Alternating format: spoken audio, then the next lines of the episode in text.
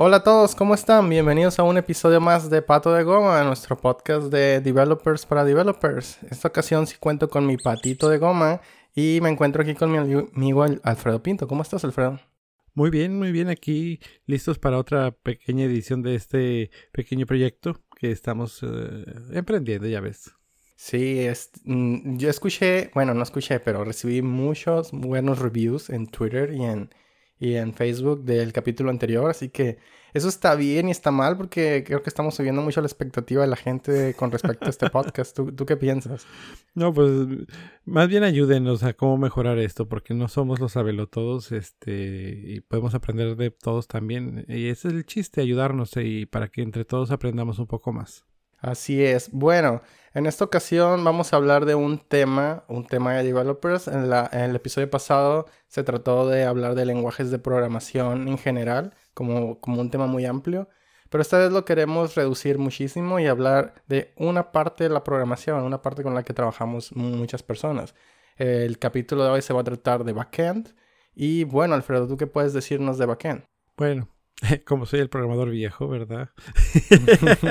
no, un poquito de historia, porque miren, eh, el backend nos permite que las eh, computadoras eh, trabajen con muchos usuarios al mismo tiempo y la verdad se, se remonta muy atrás para que poder hacer que las computadoras trabajaran con varios al mismo tiempo. Creo que la tecnología que más me tocó ver, más antigua, fue la de estilo backend en donde, perdón, no en la eh, tecnología mainframe, en donde tenías estos refrigeradores corriendo Unix y le dabas una terminal a cada persona para que interactuaran. Era realmente una terminal, era una conexión directa al mainframe y podías tener 50, 100 terminales conectadas al mainframe y en esas tecnologías tú podías hacer que hubiera concurrencia y hubiera varias cosas, pero sin salirte del mainframe. Y era como se trabajaba multiusuario. Para ¿Hace cuánto tiempo estás hablando, Alfredo? 50 años más, algo así que se empezó. te fuiste muy, muy atrás. Ah, no, pero es que hay, que entender de dónde viene el que desde, desde esos entonces hay que trabajar de esa manera. Luego vino ya en los ochentas este, con, la, con el nacimiento de la computadora personal salieron ahora las tecnologías cliente-servidor, en donde tenías lo que se llaman los fat clients, o clientes, bueno, la traducción literal sería cliente gordo, ¿no? Pero en donde ahora ya podías comunicarte con un servidor, normalmente base de datos, eh, y tenías estas aplicaciones de escritorio y te conectabas este, de manera cliente-servidor que permitía que trabajaran muchos al mismo tiempo en ese tiempo también surgieron eh, arquitecturas como utilizar eh, servidores de aplicación con la tecnología DCOM. Eh, Windows sacó en ese tiempo esta tecnología que por medio de un servidor podías conectar varios clientes a este servidor DCOM. Tenía estrategias de caché, estrategias de,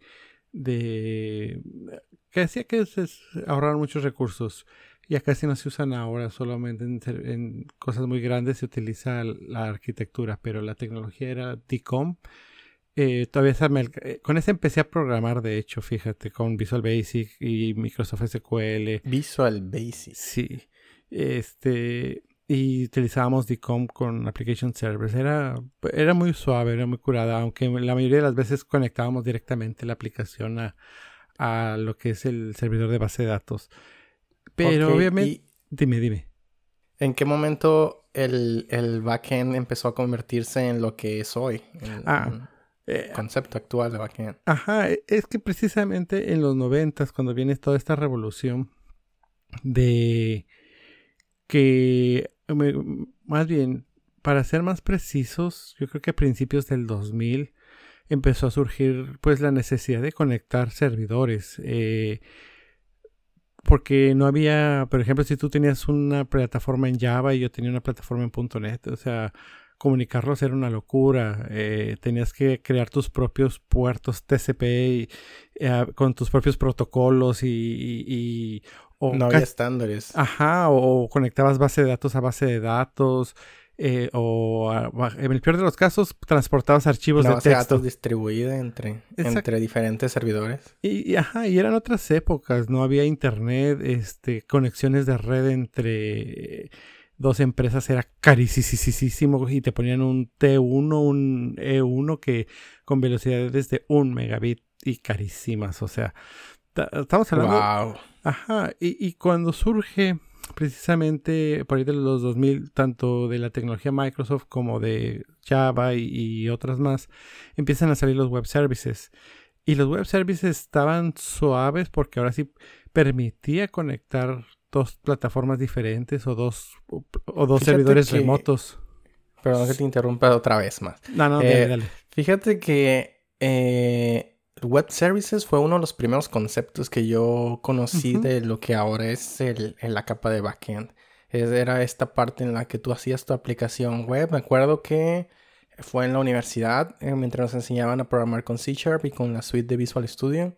Y nos hablaron de este concepto de los Web Services, que era básicamente eso, era mm, una aplicación ejecutándose en el servidor y comunicándose por medio de una API con el frontend que estaba eh, pues hecho en, JavaScript y con pues librerías viejísimas de JavaScript. Manejaban algo basado en jQuery o algo así.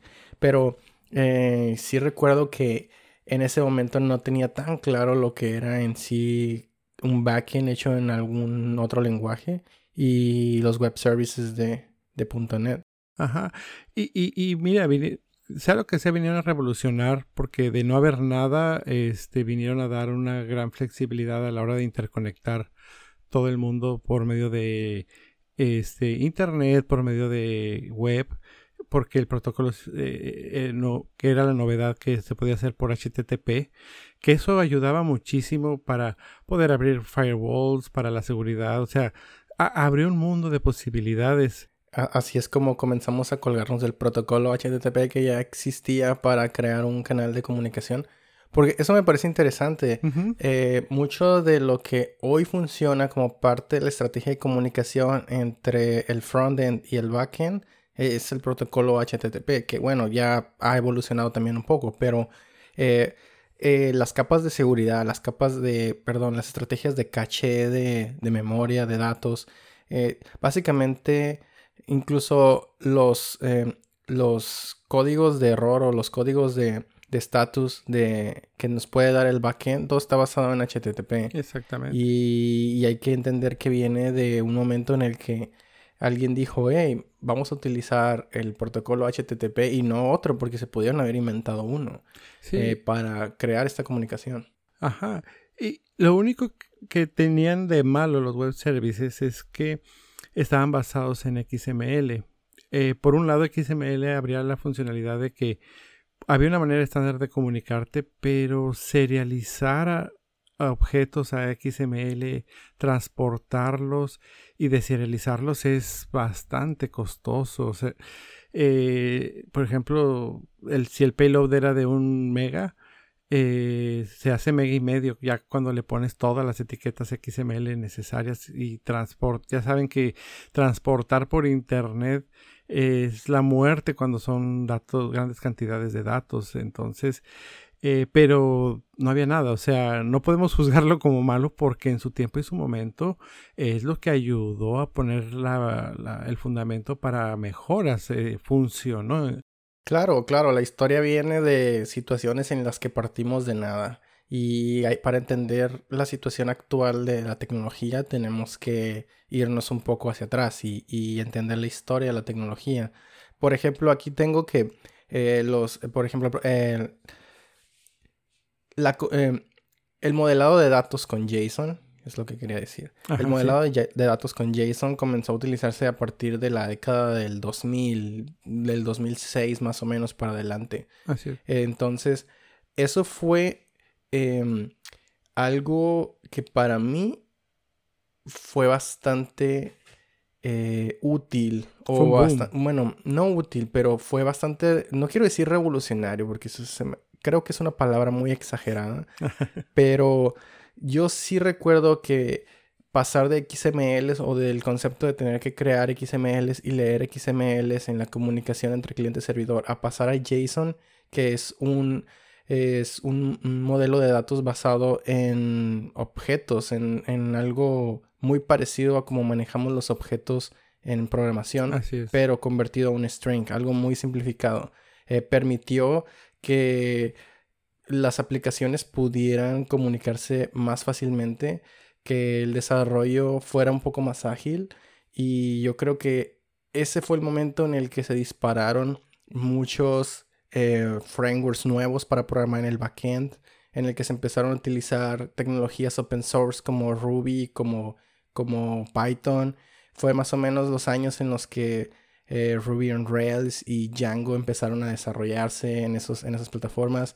En, en JavaScript no había nada, no existía Node.js pero PHP eh, eh, ya tenía algunos frameworks que comenzaban a trabajar con, una comunicación similar a la que ya proponía Ruby on Rails, que Ruby on Rails en su momento fue revolucionario, ese sí fue revolucionario y cambió muchos de los conceptos que hoy seguimos utilizando en la programación de backend. Pero bueno, Alfredo, me gustaría hablar de qué es hoy el backend. ¿Qué es lo que hoy un programador entiende como backend? Cuando alguien dice, hey, yo me dedico a programar backend, ¿qué es lo que está haciendo? Mira, eh, sucede que al final tenemos que comunicar no solamente personas. Cuando inicialmente empezaba la revolución de las aplicaciones de escritorio particularmente, pues como programador te dedicabas a que el usuario pueda comunicarse y ya no había la facilidad que hay ahora de que puedas comunicar sistemas y si lo había era carísima y reservada a unos pocos. Ahora tienes la necesidad de comunicar no solamente personas, sino otros sistemas, intercambiar información.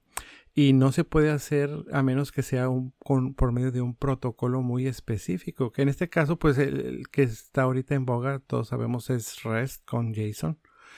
Eh, pero la facilidad que nos da es que ahora podemos crear del, en este caso una aplicación Android o de iPhone o una aplicación en JavaScript en el browser y podemos comunicarnos con un servidor eh, esa aplicación, pero si también necesitamos que dos servidores se comuniquen, también podemos lograr esa comunicación en donde ahora ya toda la lógica de negocios, toda eh, la eh, interacción con base de datos se encuentra encapsulada en estos servidores específicamente y ya nada más hacia afuera todo lo que es las interacciones con usuarios y con otros sistemas ya lo dejamos como la capa de datos o la capa de servicio que fue lo que vino a nacer eh, cuando antes había las tres capas no existía la capa de servicios, pero ya en los últimos libros de arquitectura y última literatura ya te la manejan como tal porque también necesitas comunicar sistemas. Eh, yo quisiera hablar un poco de eh, lo que un programador hoy empieza a estudiar cuando quiere trabajar en alguna empresa desarrollando backend. Ok, iniciamos un proyecto, tenemos este startup, tenemos, ya, sabes, lo, lo, típico. Queremos hacer una aplicación que haga lo mismo que Uber, pero local, ¿no? Vamos a partir de ese ejemplo. ¿Y qué es, lo que, qué es lo que esa aplicación va a necesitar? Bueno, va a necesitar desarrollar una aplicación para móvil, obviamente, pero en una aplicación de este tipo, en donde la idea es conectar usuarios, eh, digamos, el que brinda el servicio con el que necesita el servicio y también por geoubicación y en tiempo real y hacerle seguimiento a ese usuario, todo ese problema a resolver, todos los problemas a resolver para poder crear esa aplicación no están en la aplicación móvil que tienes instalada. La aplicación móvil es prácticamente una interfaz para poder eh, acceder a ese servicio que te está ofreciendo esa empresa. Eh, es lo que se llama cliente ligero. Lo que estás consumiendo es un montón de servicios que se están ejecutando en alguna arquitectura de servidores que esa empresa tiene. Y todo ese conjunto es lo que hoy solemos llamar como backend. Todo lo que no puedes ver tú como, como usuario, y, pero que sabes que se está haciendo. Hoy en día se maneja mucho el concepto de la nube, o eh, bueno, es algo que se maneja más como de una forma comercial. Te dicen, bueno, sube tus fotos a la nube, ten todo respaldado en, tu nube. Eh, compra servicios como Dropbox, como Google Drive, como Apple iCloud. Eh, te están ofreciendo esta, esta conexión a la nube que te sincroniza todos tus dispositivos y están creando una, estrategia de marketing para vender servicios que se están ejecutando en, servidores. Y yo creo que no hay una sola definición de backend. De hecho, cuando eh, íbamos a comenzar este capítulo, quise buscar alguna definición de backend que me gustara.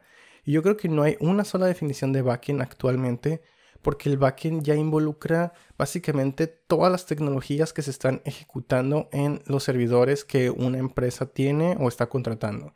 O sea, es una mezcla entre la infraestructura y todos los servicios que infraestructuras como Amazon a través de AWS o Microsoft a través de Azure ofrecen, que ya no, que ya no tienes que programar muchos de esos, ah, em, muchas de esas capas que, que necesitas en el backend, ya no necesitas hacerlas a mano, solo las, las contratas y las consumes. Y la parte de aplicación, o sea, la parte que ya es la, la, pura lógica de negocio combinado con el manejo de base de datos, el manejo de seguridad de usuarios. Son muchísimas capas, muchísimas em, cosas que se tienen que, que manejar del lado del servidor y es un monstruo, es un mundo inmenso. Por eso no se puede ser simplemente programador de backend. Yo, creo que ahora hoy en día decir, ah, es que yo programo backend y hago de todo, es como hace 15 años alguien decía que era webmaster y hacía páginas web de, todo. Ajá. No, no, eh, eh, mire, hay, hay, que reconocer que hay dos estilos principales de backend, que era lo que también comentábamos, en donde tienes el cliente ligero y el cliente pesado porque, por ejemplo, muchas startups uh, contratan servicios como Firebase, en donde el backend es simplemente una interfase hacia una base de datos y puedes guardar todo y donde toda tu lógica de negocios reside del lado del cliente, sea esta una aplicación de escritorio, una aplicación móvil o, incluso eh, una aplicación en JavaScript con los nuevos estilos. Pero Firebase nada más te ofrece una conexión a base de datos sin embargo. Una, conexión a base de datos, pero con una capa programable.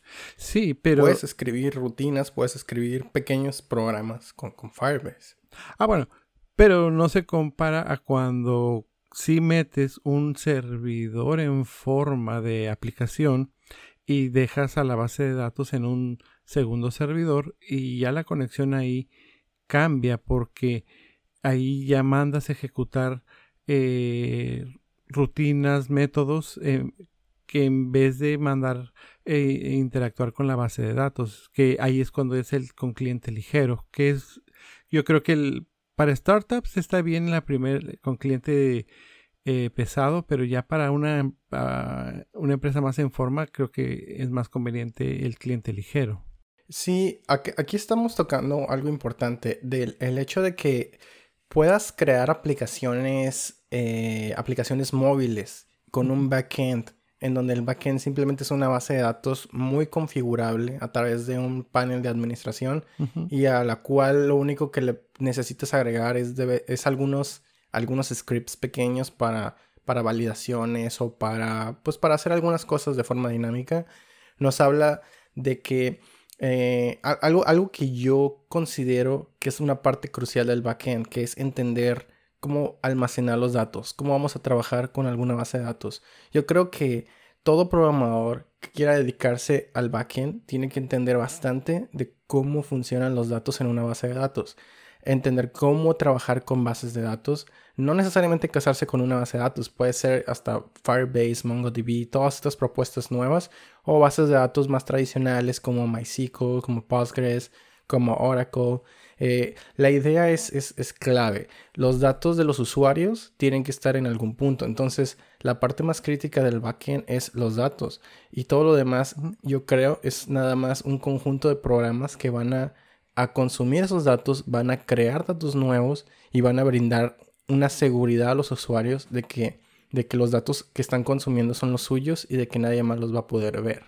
Entonces, creo que eh, eso, eso eso es importante mencionarlo porque a pesar de que para programar backend hay muchísimas variables, eh, y puedes enfocarte en aprender un X lenguaje o X framework, creo que una de las bases que tienes que aprender por fuerza es eh, cómo trabajar con alguna base de datos, pero entenderlo de forma abstracta. ¿Tú, tú qué piensas de eso? No, eh, claro que es parte de y es súper importante. porque va a ser el pan nuestro de cada día y, y, no solamente eso. Por ejemplo, ya cuando estás hablando de una empresa grande o un SaaS, eh, Incluso el backend es responsable de implementar estrategias como un caché de datos que normalmente se puede utilizar un Redis para ese caso o un search engine eh, integrado eh, también tiene que tener acceso a servicios a recursos como servidores de correos para mandar mensajes, servidores de SMS, o sea, se vuelve un buen de cositas que hay que tener en cuenta que tiene que hacer el backend, porque si bien es cierto lo principal, como bien dices, es la base de datos, eh, no termina ahí, no es el único abanico que hay de posibilidades de las cosas que tienes que hacer en el backend. No, pero, mm, ¿sabes? Quisiera ah, desviarnos un poco porque creo que en este momento ya nos metimos muy, muy técnicos en la conversación y me gustaría que para, es para programadores. Este podcast alguien que va comenzando a programar y que, que de hecho está escuchando posiblemente este capítulo porque quiere saber más de qué se trata la programación de backend y no está entendiendo mucho de lo que decimos. Básicamente, eh, hay un concepto muy sencillo de backend que yo solía utilizar cuando estaba empezando a programar le, llamamos simplemente el lado del servidor. La aplicación que está corriendo del lado del servidor. ¿Por qué? Pues porque todos entendemos que cuando subimos una fotografía en Instagram se va a un servidor. Eso es algo que yo creo que la mayoría de la gente ya lo comprende. Lo que no comprenden es qué es lo que está ocurriendo en ese servidor de Instagram. Y ahí eh, estoy usando el ejemplo de Instagram porque Instagram es uno de los proyectos que comenzó eh, desde muy, muy, muy chico con un framework monolítico que se llama Django, que está escrito en Python, y, estuvo pensado para pues, tener unos pocos usuarios, para ir creciendo lentamente, en donde lo que más importaba era la aplicación móvil, porque vendían este concepto de que puedes aplicarle filtros a tus fotografías y era lo que más le interesaba a la persona, no tanto, no tanto el, el backend, no tanto lo que iba a hacer ahí. Entonces, Hoy en día eh, Instagram sigue trabajando con este framework que realmente no está diseñado para eh, el volumen de datos que Instagram maneja por día. Entonces han tenido que seguir un montón de estrategias para ir cambiando piezas, pero no lo han cambiado por completo. Porque, eh, de hecho, en, alguna conferencia que llegué a escuchar de Instagram, en donde hablaban un poco de cómo han ido mejorando su tecnología en el backend, hablan de que algunas de las capas las han tenido que reescribir o las han tenido que reemplazar por servicios como el, cacheo de datos, como la lectura con la base de datos. Por ejemplo, no utilizan las últimas versiones de Django. Para quien entienda quién es Django, eh, para quien entienda qué es Django, no quién, qué es Django, es, es un framework de, programación eh, para, para, aplicaciones en el backend y ya ni siquiera eh, se están colgando realmente de ese framework, a pesar de que lo siguen utilizando solo como una pequeña capa, realmente ya han construido muchísimo para ir creciendo. Y esto es algo progresivo, es algo que tiene años haciendo. ¿Por qué? Porque eh, el backend no sigue una única estrategia para crear una aplicación. Si tu aplicación es muy pequeña, pues algo muy simple es, suficiente y es, de hecho es bueno porque no lo complicas. Pero conforme vas creciendo tienes que tener esa posibilidad de escalar. Y ahí es donde eh, muchos ingenieros se topan con pared porque no, no están, no están em, mentalizados para qué hacer en caso de tener que escalar. Y escalar no es simplemente contratar más servidores y conectar más servidores a un load balancer para que hagan el trabajo, porque...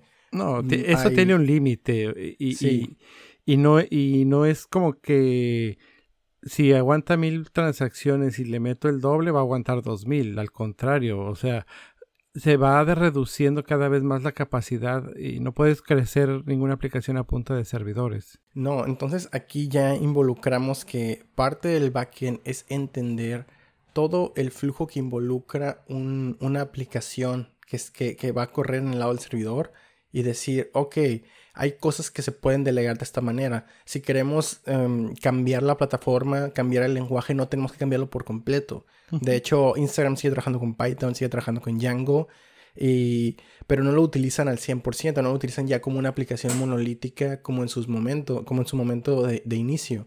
Ya han creado módulos para manejar las sesiones, han creado módulos para manejar tal vez un montón de caché de datos, ya han creado mejores conexiones con, el servidor de, storage para guardar las imágenes y tendrán ahí un montón de, de, pequeños eh, workers o pequeños servicios encargándose de hacer el, render de las imágenes, de cambiarlas de tamaño y hacer todo eso en procesos en paralelo.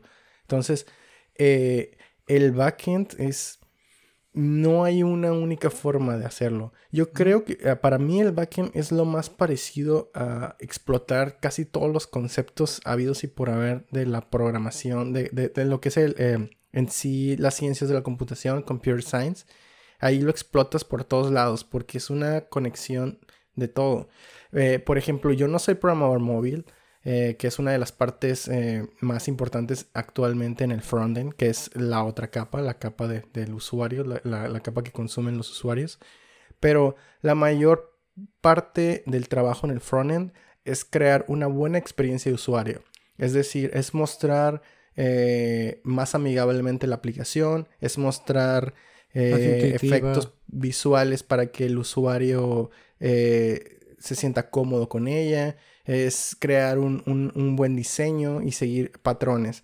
Em, realmente el frontend sí tiene lógica, llega a tener lógica complicada también, pero está pensada para cumplir con la experiencia de usuario.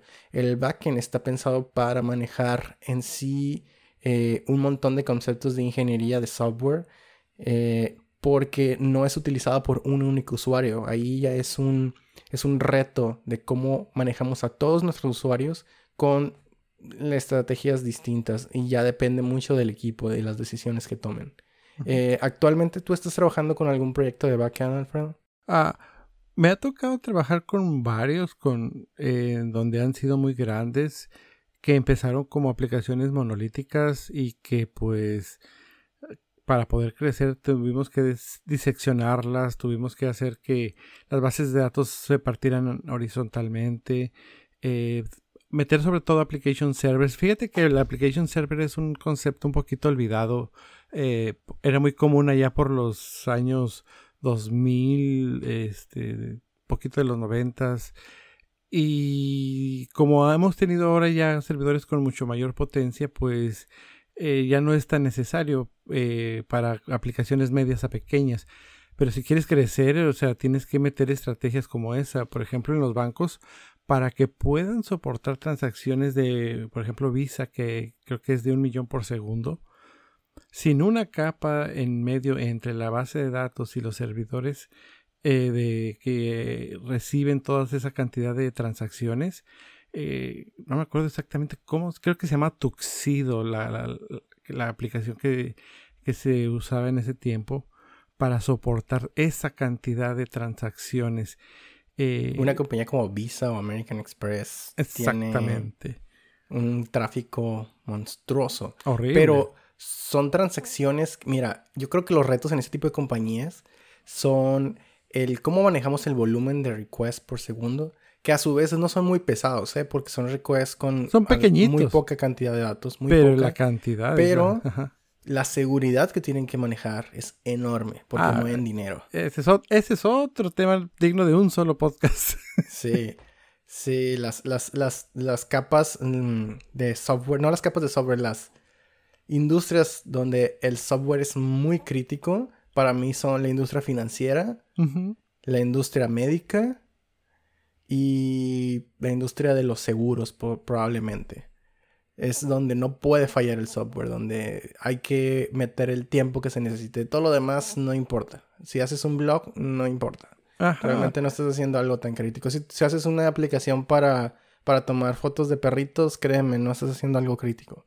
Algo crítico es mover el dinero de todo un país, el mover el dinero de un banco. Ya solo de un banco ya es un reto, pero por ejemplo el Banco de México tiene retos enormes en sus bases de datos. Y, y eso es backend también. Ajá, aunque, aunque sean plataformas viejísimas, escritas hace 50 años en lenguajes que ya solo existen para mantener esos, esos servicios, sigue siendo backend. Y lo interesante es que son compatibles con tecnologías nuevas. La, gente que actualmente programa para un banco no está escribiendo programas en COBOL, está escribiendo programas en Java, en .NET y se están conectando con esos servidores viejos. Sí, los AS400 mentados o los Unix de HP. Eh, y, fíjate, aún así con todo eso, vemos, yo siempre he sido muy claro en decir que hay que ser un poquito eh, indiferentes a los lenguajes, pero más prestar más atención a las arquitecturas y a los métodos, porque esos son los que finalmente te permiten escalar y crecer. Eh, mira, también es la historia de Facebook y la de Twitter que todos empezaron pequeños, chiquitos. Me recuerdo muy bien, por ejemplo, Twitter se caía a cada rato al principio. Oh, yo me acuerdo también de eso. Que era la cura de la ballena de azul que te salía cada rato porque no tenían una buena infraestructura para la cantidad que estaba, la cantidad de, de, tráfico que estaban recibiendo y tardaron como dos años en, en poder llegar a algo decente. Y tocaste otro, otro punto al que también quería llegar, el tema de la arquitectura. Eh, es algo muy importante y es algo yo creo que más importante que elegir un lenguaje para programar o elegir un framework para programar. Exactamente. El saber manejar o saber trabajar con arquitecturas limpias, saber armar una buena arquitectura y que sea ah, coherente con lo que quieres conseguir. Yo creo que el backend de Facebook y el backend de Twitter no son iguales, a pesar de que hacen algo muy similar. Es una, son redes sociales, manejan muchos datos, muestran fotografías, muestran comentarios, comparten conceptos, muchos conceptos, pero sus backends deben ser muy distintos porque sus problemas eh, en detalle son diferentes. Entonces, las arquitecturas que cada uno está siguiendo son una serie de, de decisiones entre muchísimos equipos de trabajo en donde ya se ha dividido y se ha, se ha delegado tanto este trabajo dentro de la empresa que son muchísimas arquitecturas pequeñas trabajando en conjunto y ese conjunto también a su vez es otra arquitectura que permite que todas las decisiones que los equipos tomen puedan coexistir. La arquitectura de software es algo que casi no se enseña es algo que por lo que muchos developers no se preocupan en, aprender realmente. Y no tienes idea lo, lo, súper importante que es, porque es muy importante entender que no es lo mismo la arquitectura de una aplicación a la arquitectura de un sistema. Y la arquitectura del sistema es ya todo el conjunto completo de todo lo necesario para que una aplicación, para que ahora sí que todo corra perfectamente, no nomás el software. Son dos cosas muy separadas que a veces mucha gente no, no me capta. Son cosas tan separadas que ya se están creando nuevos conceptos o nuevas posiciones en las empresas para trabajar con esto. Y es con lo que, un comentario que, hice hace rato, de que eh, los, los eh, backend developers se están convirtiendo poco a poco, bueno, el concepto de backend developers se está convirtiendo poco a poco al, al antiguo concepto de webmaster, porque se cree que un backend puede hacerlo todo. Te puede crear una arquitectura de servidores en AWS, te puede administrar una base de datos y crearte queries súper poderosos para consumirla en tiempo récord. Te puede manejar capas de seguridad, te puede crear las vistas, los controladores, los templates y además hacerte el diseño, eh, un poco el diseño del frontend. Y no, o sea, ya, ya es demasiado, ya no, ya no puedes hacer todo eso. Al menos una sola persona no, no puede con todo ese trabajo, no, puede especializarse en todo eso. Y de hecho, ya se está separando eh, no, se, no se está separando, ya se separó en eh, la parte de la administración de la arquitectura, de la infraestructura en, los servidores, de la gente que se encarga de hacer los programas que van a consumir esa arquitectura. Entonces ya tenemos un concepto llamado DevOps, del que podemos hablar después, que son las personas que están encargadas de que la infraestructura funcione y funcione bien. Y y están encargados de hacer que esas aplicaciones que los programadores de backend eh, crean puedan eh, funcionar de la forma más óptima posible a nivel de infraestructura de servidores.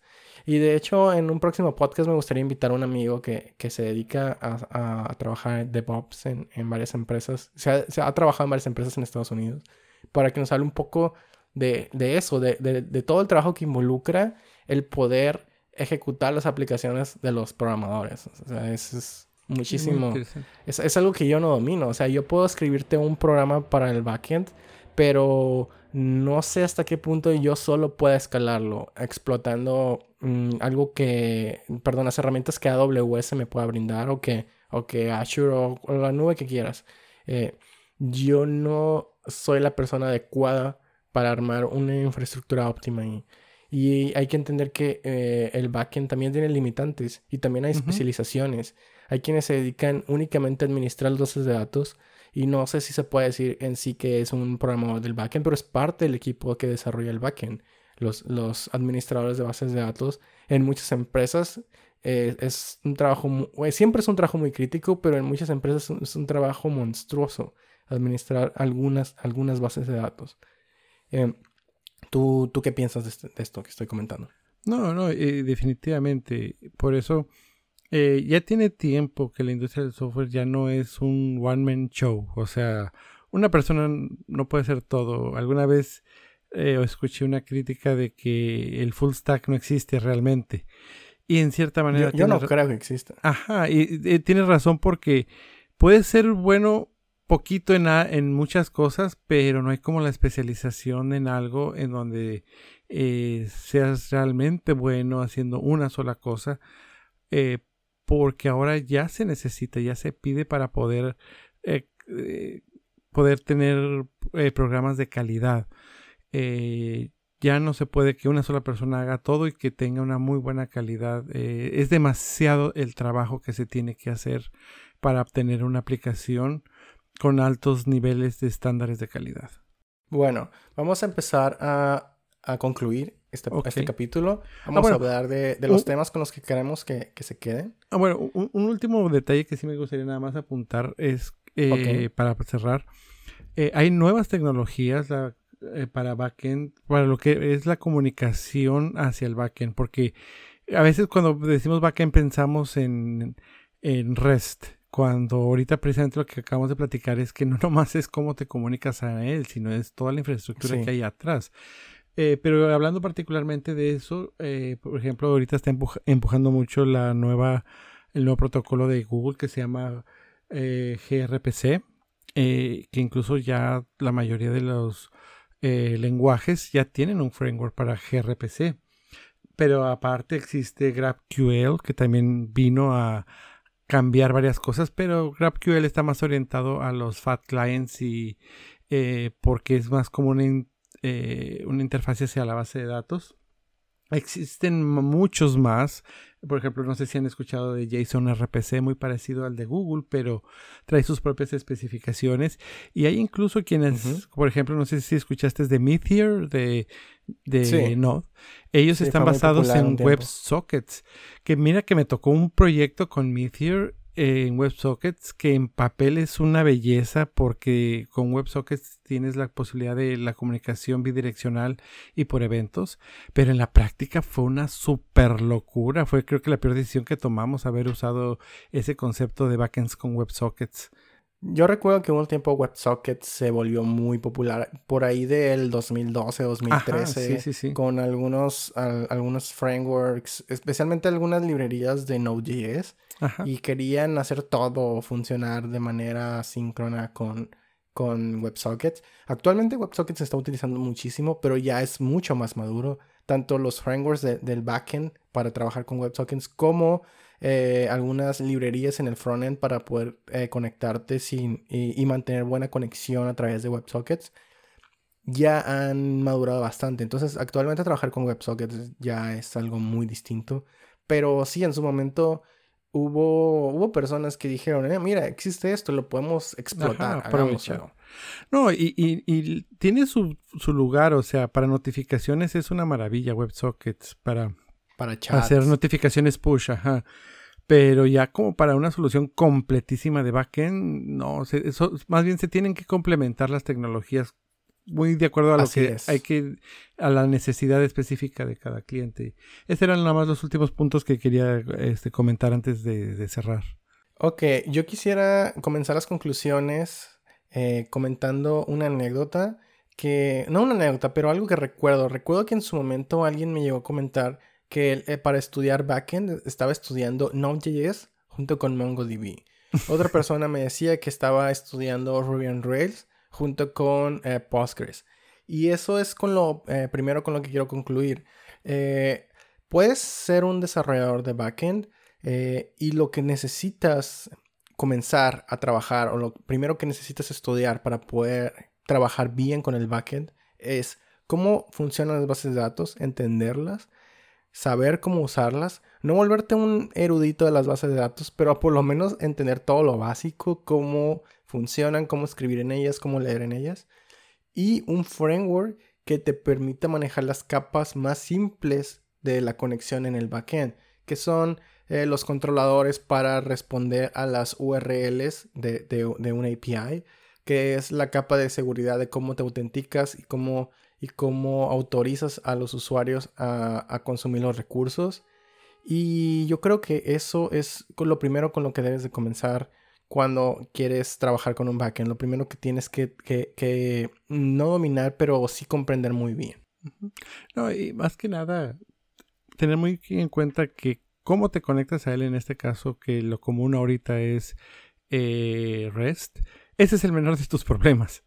Ese es yo creo que lo que más eh, énfasis quisiera dar, porque no tienes idea del mundo de infraestructura que hay, y independiente del lenguaje, ¿ok? Eh, cómo crear la infraestructura adecuada para que tu aplicación pueda vivir 10 años al menos, eh, es todo un tema y todo un show que, no alcanzamos a abarcar. Eh, yo esa es nada más la parte que sí quisiera dejar muy clara. Eh, y vienen cosas nuevas, como todo. Este, como en su tiempo fue bueno REST, como en su tiempo fue bueno DCOM. en su tiempo fue bueno este, Web Services con XML van a venir, van a seguir evolucionando las cosas. Se me olvidó comentar que el de Google, el gRPC, eh, ya la comunicación es sobre HTTP2 y es binaria y es comprimida. Eh, y ya traen otros conceptos nuevos que pues conforme va evolucionando esto pues va mejorando. O sea, eh, Nunca vamos a, parar de, aprender. Exactamente. Eso es clarísimo. Y, Nunca vamos a parar de aprender. Y, hay que verlo como decía Einstein, o sea, yo pude ver más lejos porque me paré en hombros de gigantes, o sea, eh, lo que hay ahorita es lo que ha permitido que podamos ver cómo se va a mejorar las cosas y nos podemos parar sobre lo que fue este en este caso web services sobre lo que fue Dicomic y aprender de sus errores y para ahora crear cosas mejores. Entonces porque si traten de no caer en en la tentación de decir es que esto es bien malo y esto no funciona y esto no, no, no, simple y sencillamente es la evolución que volteando hacia atrás es fácil ver que pues está mejor ahorita REST que web services, pero, pero en su tiempo y su momento no era así. Yo creo que mm, hay que entender eso, nunca vamos a parar de aprender. Eh, en su momento me recuerdo que, que Ruby on Rails prometía que aprendías eso y ya podías hacer de todo.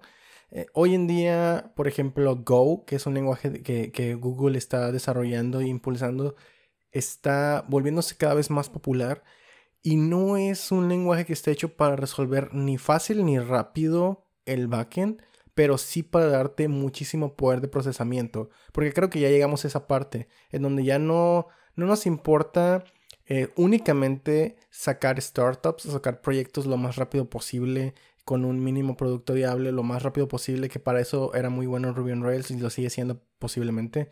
Para eso se puede utilizar un montón de frameworks.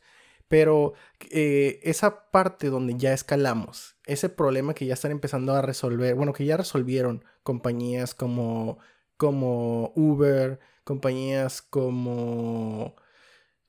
Pues no sé si Twitter bueno, Twitter en su momento lo resolvió, pero ya lo resolvió hace mucho. Eh, pero todas estas empresas que están naciendo y que tienen poco, poco, relativamente poco tiempo existiendo y empiezan a toparse con todos estos problemas por, por resolver, el de la escalabilidad. Entonces vemos cómo ya se está apoyando más lenguajes así. Eh, veo que, por ejemplo, está desarrollando mucho este lenguaje Rust para, para sustituir a, a, a C++, a C++. Y no sé si se está utilizando para desarrollar backend en forma, pero sí debe estarse utilizando, eh, al igual que se está utilizando C para escribir ciertos módulos que pueden ayudarte a que el procesamiento en, las aplicaciones de backend aumenten. Y yo creo que esto es otro de los conceptos con los que eh, quiero que se queden, el entender que en algún momento tienen que aprender a escalar, a escalar tanto en infraestructura eh, de servidores, así como en, aplicación. Y no, no, no, significa que vamos a, convertir toda la aplicación de Python a Go para que corra más rápido. Entender qué partes son las críticas que se tienen que migrar. Y tal vez el resto del proyecto puede seguir funcionando porque el, el, cuello de botella que quieres resolver con Go no es toda la aplicación, no todo se está colgando al mismo tiempo. Son solo ciertos, ciertos componentes que puedes migrar. y aprender estos lenguajes nuevos pues es algo que les va a ayudar bastante. Eh, poder trabajar con un, más de un lenguaje de programación hoy en día ya es, ya es algo también eh, importante para un programador. Sí, no, y, recuerdas que te comentaba de este lenguaje que promete mucho que se llama Julia, porque precisamente trae la facilidad de, de, un Python, trae la facilidad de un JavaScript, pero con los poderes de, de, de un Rust, de un C. Entonces, este, como todo, vienen cosas muy interesantes, vienen cosas muy buenas, eh, que pues uno debe tener la mente abierta, porque como bien dices, no necesariamente tienes que hacer todo en el mismo lenguaje. Eh, uno de mis mentores hacía eso, desarrollaba una gran parte en Visual Basic, pero las partes que él decía que eran críticas y que tenían que ser muy rápidas, las hacía en ensamblador. Entonces. Ok, también. Eh, un poco exagerado. sí, era. Entiendo el punto, entiendo el punto. Ajá, era exagerado, pero, pero era, es de las pocas personas que sé que programan muy bien C, C y ensamblador y hacía maravillas, pero, pero es el punto precisamente. Él eh, eh, lo, lo, traigo a colación porque él no se detenía en las cosas simples para hacer todo en ensamblador porque todo es bueno, todo en C porque todo es bueno. No, él sabía de ese balance importante que era que lo que es necesario hacer rápido, fácil, Visual Basic en su tiempo. Eh, estoy seguro que en esos tiempos debe usar otra cosa. Eh, ya no Visual Basic, pero, pero las cosas que eran críticas usaba lo que era para lo crítico, para lo rápido, para la ejecución eh, este, que se necesitaba con poder. por eso es que lo traigo a colación, porque no queramos solucionar todo con lo mismo, no hay balas de plata. O, o, como luego dice el dicho, ¿no? Este, si nada más tienes un martillo, pues para ti todo va a ser clavos. sí. Bueno, Alfredo, ya tenemos que terminar el podcast. Eh, me gustaría agradecer a todas las personas que nos están brindando feedback en Twitter, en, Facebook. Sigan haciéndolo. Eh, este podcast es, es, para ustedes. Este podcast es, es, básicamente una de esas conversaciones que tienes a la hora de la comida entre programadores en donde empiezan a hablar de conceptos bien raros. Y pues lo estamos convirtiendo en algo que se pueda quedar y que, que pueda llegar a muchas personas. Eh, nos vemos el, el, próximo lunes, Alfredo. ¿Con qué te quieres despedir tú? Con que nos compartan, por favor. este, ayúdenos a crecerlo un poquito más este proyecto, porque más que nada queremos que el conocimiento se comparta, ayudarnos entre todos, siempre ha sido la filosofía detrás de todos estos proyectos, ayudarnos, este, ser una comunidad y por favor, eh, échenos la mano con eso. Ok, bueno, muchísimas gracias a todos por escucharnos. Nos vemos el próximo lunes en otro capítulo más de Pato de Goma. Y pues hasta la próxima semana. Bye. Hasta la próxima. Bye.